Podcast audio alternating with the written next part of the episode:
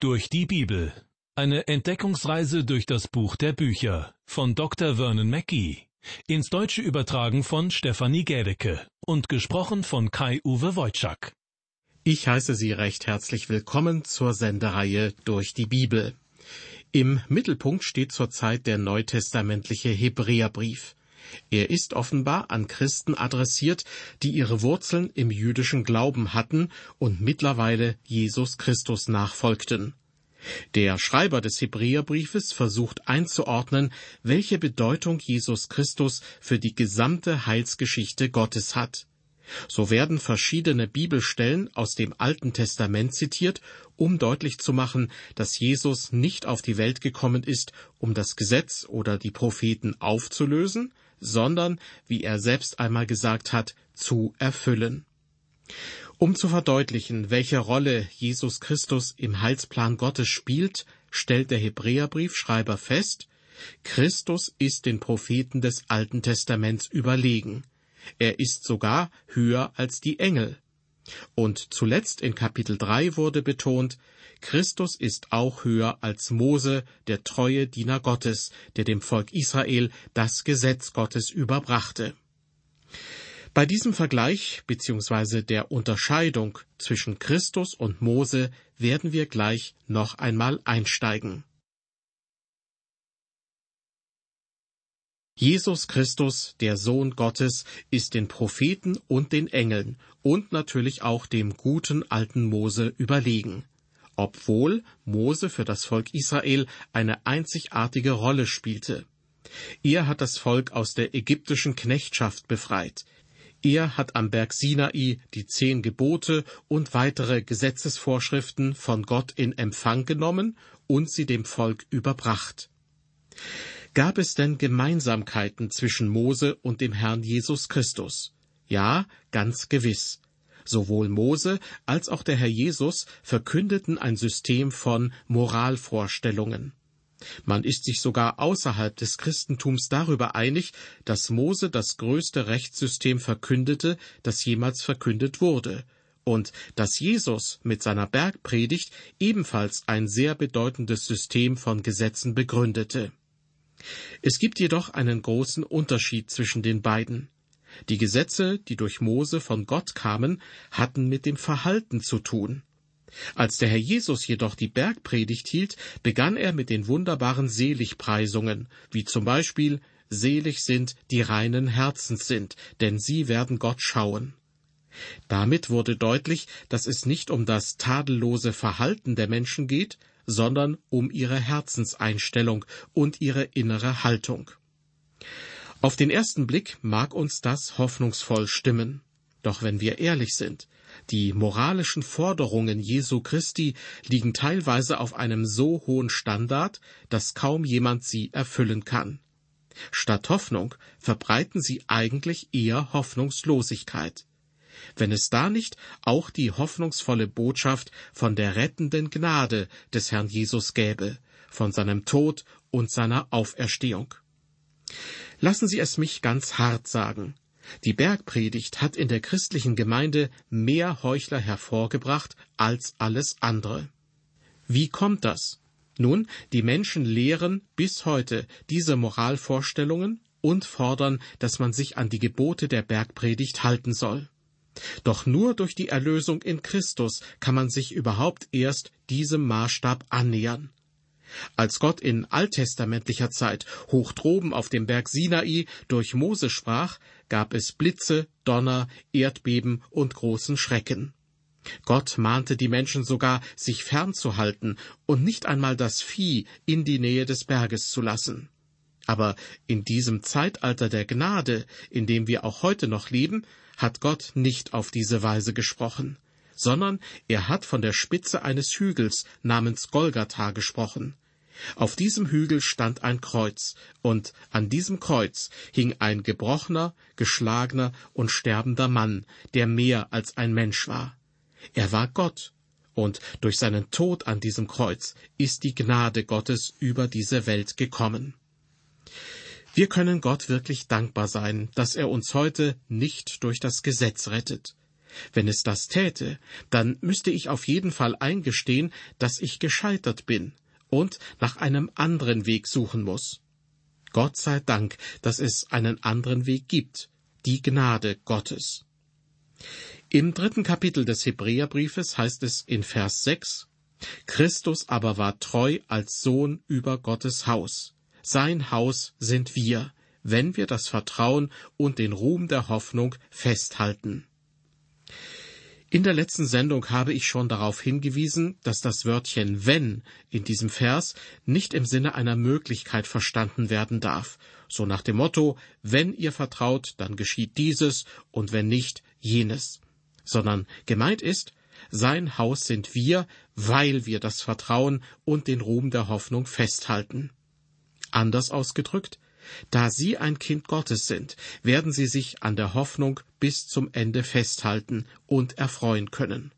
Wenn ein Christ allerdings, und so etwas soll tatsächlich vorkommen, immer mit einem Gesicht rumläuft, als hätte er gerade in eine Essiggurke gebissen, dann ist das noch lange kein Beweis dafür, dass er kein Kind Gottes ist. Mit solchen Verdächtigungen sollten wir sehr vorsichtig sein. Ich fasse zusammen. Jesus ist den Propheten überlegen, er ist den Engeln überlegen und er ist Mose überlegen. Kein Wunder, dass wir auf ihn schauen sollen. Im Hebräerbrief Kapitel 3 Vers 1 heißt es ausdrücklich, dass wir auf ihn, den Apostel und Hohenpriester, schauen sollen. Wie ein Apostel wurde er von Gott zu uns gesandt, und wie ein Hoherpriester setzt er sich vor Gott für uns ein. In Kapitel 12, Vers 3 werden wir erneut aufgefordert. Gedenkt an den, der so viel Widerspruch gegen sich von den Sündern erduldet hat, damit ihr nicht matt werdet und den Mut nicht sinken lasst. Eine Person würde sich sehr entmutigt fühlen, wenn sie nur die Bergpredigt hätte. Ja, eine solche Person kann einem wirklich nur leid tun. Die Bergpredigt als Grundstein und Maßstab des Glaubens reicht einfach nicht aus. Wer die Erlösung in Christus nicht hat, wird sich vergebens abmühen. Schaut auf den Apostel und Hohenpriester, den wir bekennen, Jesus. So heißt es am Anfang von Kapitel 3 des Hebräerbriefes. Schaut auf sein Wesen, auf sein Wirken und auf sein Werk am Kreuz. Jemand hat es einmal poetisch so ausgedrückt. Wenn der Sturm weit oben tobt und Himmel zu zerreißen droht, wenn Tränen meinem Aug entfliehen, dann, meine Seele, schau auf ihn. Wenn mein Plan versiegt im Staub und meine Hoffnung mir geraubt, wenn alle Torheit ist verziehen, dann, meine Seele, schau auf ihn.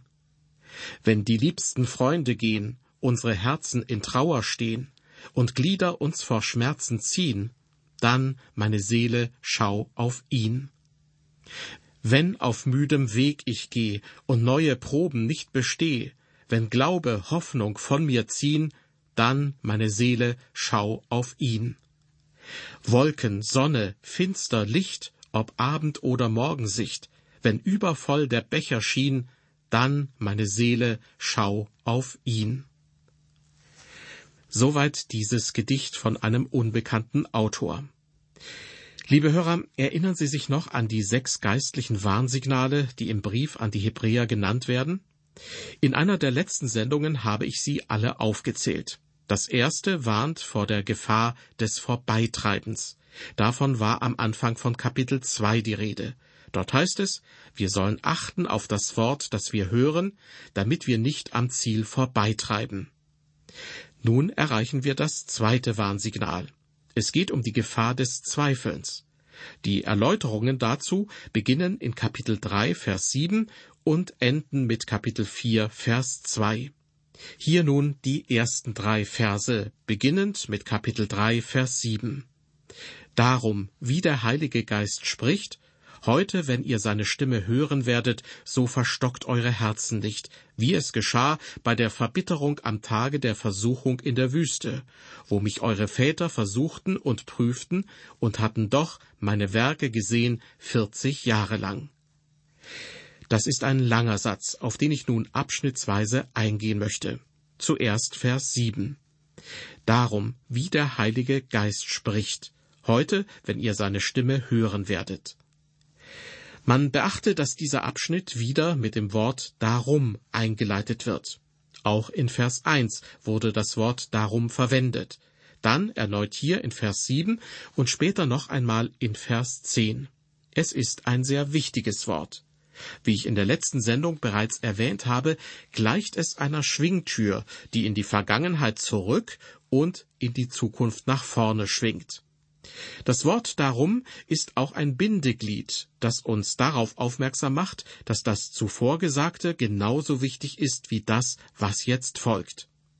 Wir sollen also im Hinterkopf behalten, was bereits über die Worte der Propheten, der Engel und über die Worte des Mose gesagt wurde. Sie waren wichtig und müssen wertgeschätzt werden. Aber nun, was ist mit den Worten Jesu? Die Antwort lautet, seine Worte sind noch viel wichtiger. Deshalb heißt es in den Versen sieben und acht, Heute, wenn ihr seine Stimme hören werdet, so verstockt eure Herzen nicht.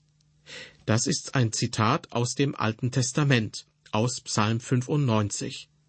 Und der Schreiber des Hebräerbriefes zitiert weiter, Verstockt eure Herzen nicht, wie es geschah bei der Verbitterung am Tage der Versuchung in der Wüste, wo mich eure Väter versuchten und prüften und hatten doch meine Werke gesehen vierzig Jahre lang. Darum wurde ich zornig über dieses Geschlecht und sprach, immer irren sie im Herzen.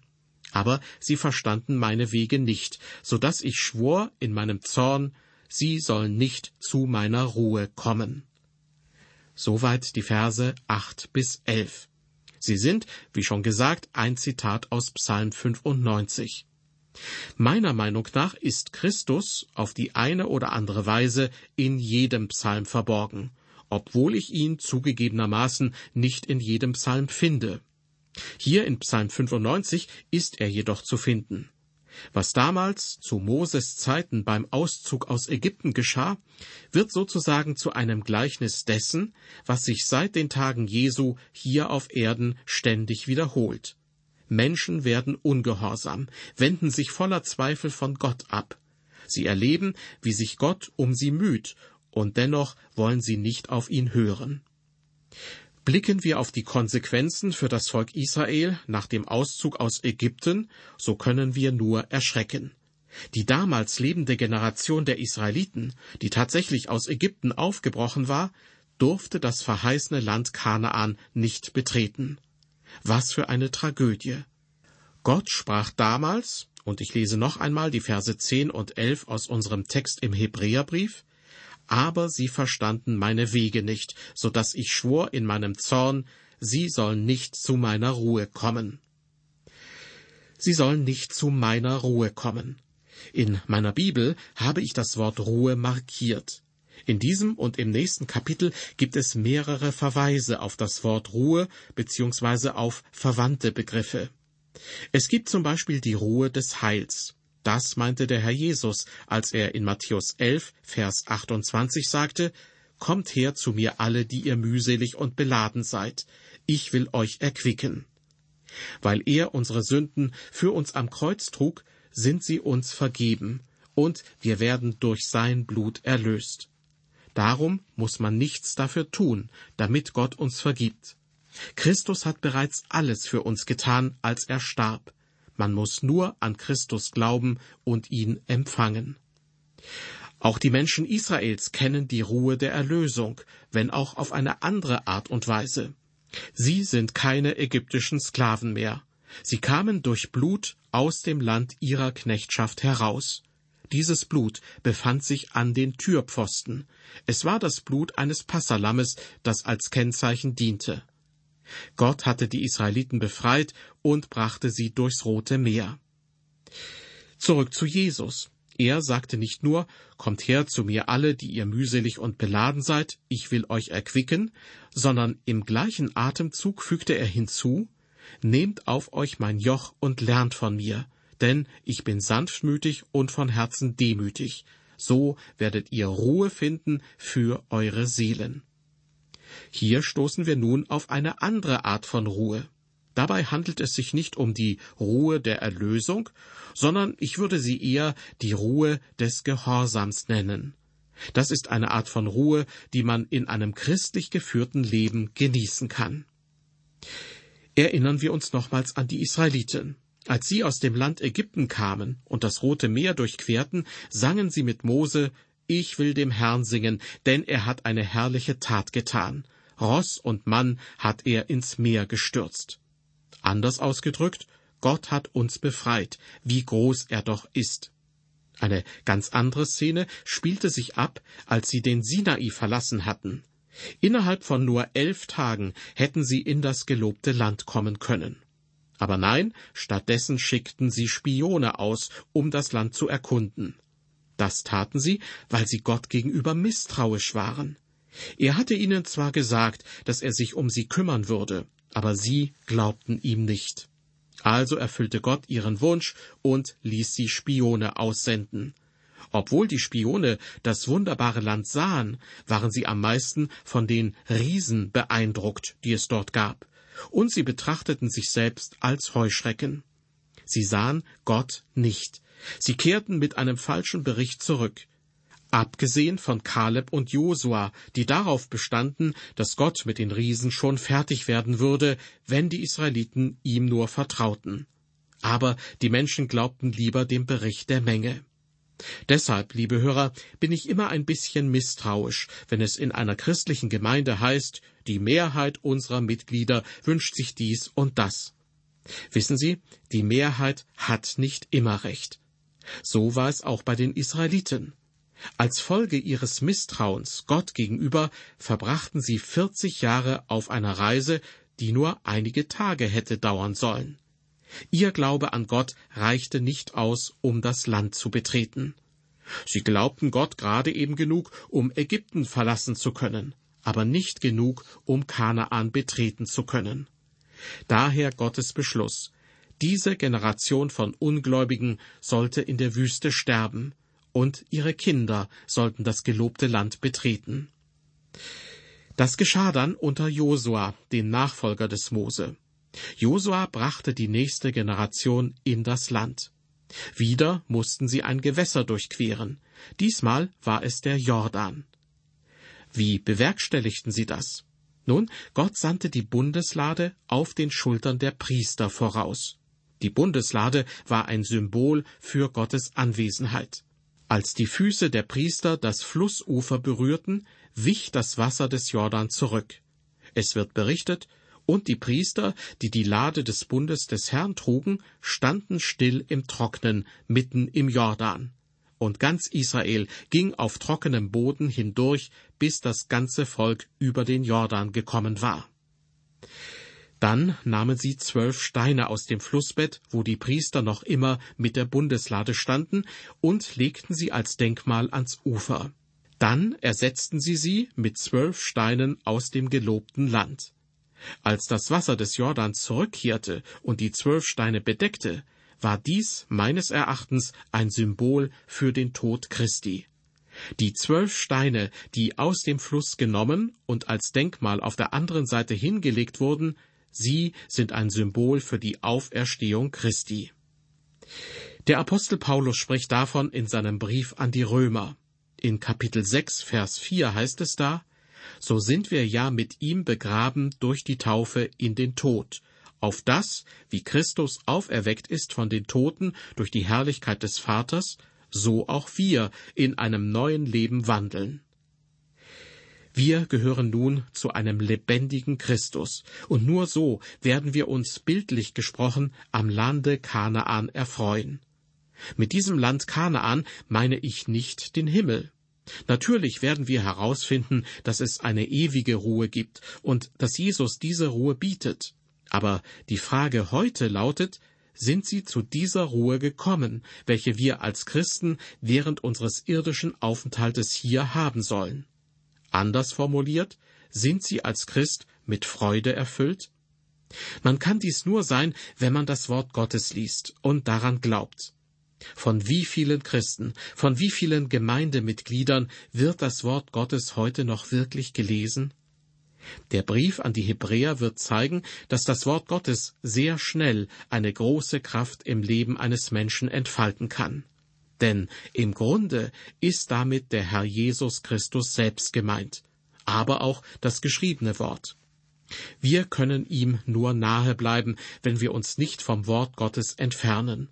Und wir können, wieder bildlich gesprochen, die Trauben und Früchte des Landes und die Schönheit und Freude daran nur genießen, wenn wir Gottes Wort lesen. Wenn man das Wort Gottes nicht kennt, dann ist die Mitgliedschaft in einer christlichen Gemeinde wie das Tragen eines Jochs.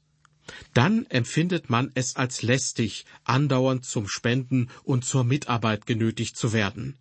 Alles sind dann nur Verpflichtungen, und wir spüren nicht, wie Christus uns zu sich hinziehen will. Liebe Hörer, der Verfasser des Hebräerbriefes wendet sich an jene, die bereits gerettet worden sind, aber die den Segen eines christlichen Lebens noch nicht empfangen haben. Sie zweifeln an Gott, und deshalb leben sie sozusagen in der Wüste. In diesem Zusammenhang hören wir die Worte, die ursprünglich im Alten Testament von Gott über das Volk Israel gesagt wurden. Darum wurde ich zornig über dieses Geschlecht und sprach, immer irren sie im Herzen, aber sie verstanden meine Wege nicht. Man beachte, wo sie irrten. War es in ihrem Denken? Nein, in ihrem Herzen. Immer irren sie im Herzen, sprach Gott. Die Generation Israels, die aus Ägypten kam, wurde später im Hebräerbrief den jüdischen Gläubigen zu Lebzeiten der Apostel als Warnung ins Gedächtnis gerufen, damit sie diese Sünde nicht wiederholten. Es bestand die Gefahr, dass sie dies taten. Und auch wir befinden uns noch immer in der gleichen Gefahr der Gefahr, sich im Herzen zu irren. Blicken wir schließlich noch auf Vers 11 unseres Bibeltextes. Immer noch wird aus Psalm 95 zitiert.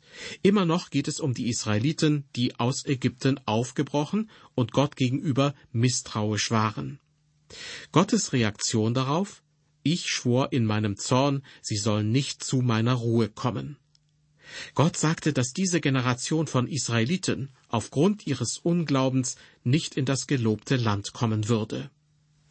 Für die heutige Zeit bedeutet das, erst wenn man den Herrn Jesus Christus als seinen Retter annimmt, mit ihm im Glauben wandelt und ihm das eigene Leben widmet, wird man die Freuden Kanaans kennenlernen. Leider gibt es sogar in den Gemeinden heute viele Christen, die sich gewissermaßen in der Wüste befinden. Die Wüste ist ein Ort des Todes. Sie ist ein Ort der Unruhe, ein Ort der Ziellosigkeit und der Unzufriedenheit. Zu den Israeliten in der Wüste sagte Gott, ihr werdet vergessen, was Ruhe ist. Und es gibt auch heute viele Gläubige, die die wahre Bedeutung von Ruhe nicht kennen. Sie sind nie zu dieser Ruhe gekommen, weil sie nicht ganz und gar auf Gott vertrauen sondern an seiner Liebe und seinen guten Absichten zweifeln. In dieser Sendung haben wir gesehen, wozu der Unglaube führen kann. Er bringt uns davon ab, ein wahrhaft christliches Leben zu führen. Zweifel an Gott und an seinen guten Absichten führen Schritt für Schritt in die Wüste, wo der Glaube dann verkümmert. Nicht umsonst lautet das zweite Warnsignal im Hebräerbrief Vorsicht vor der Gefahr des Zweifels. Ich bedanke mich nun bei Ihnen fürs Zuhören und für Ihr Interesse. Bis zum nächsten Mal, auf Wiederhören und Gottes Segen mit Ihnen.